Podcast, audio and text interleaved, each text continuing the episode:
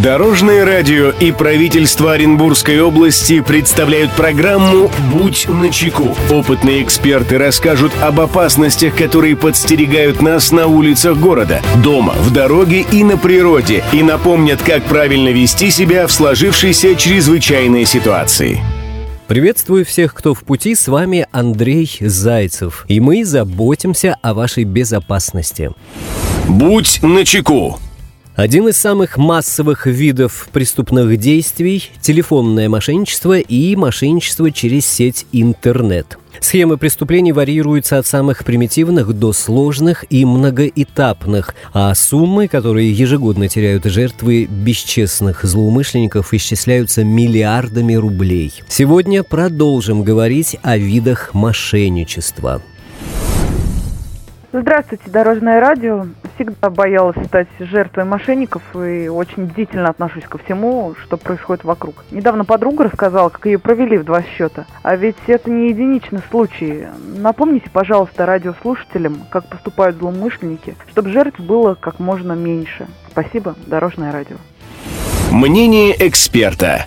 Эту проблему прокомментирует заместитель начальника третьего отдела по раскрытию преступлений против собственности Управления уголовного розыска УМВД России по Оренбургской области майор полиции Денис Белов. Основные виды мошенничества, совершенных при помощи средств сотовой связи и сети интернет на основе методов социальной инженерии, связанных с игрой на чувствах с использованием человеческого фактора. Будущий потерпевший выкладывает объявление о продаже какого-либо имущества, например, на сайте Авито, после чего спустя какое-то время получает звонок от злоумышленника, который, в свою очередь, предлагает перечислить предоплату за товар на банковскую карту. В таком случае злоумышленник имеет реальную возможность похитить денежные средства несколькими способами. И преступник сам выставляет на продажу, к примеру, автомобиль автомобиль иностранного производства. При этом его стоимость, как правило, в два, а то и в три раза дешевле представленных аналогов на сайте. Будущий потерпевший звонит по указанному в объявлении абонентскому номеру, где неизвестный предлагает перевести ему задаток за автомобиль с тем условием, что якобы снимет объявление с продажи.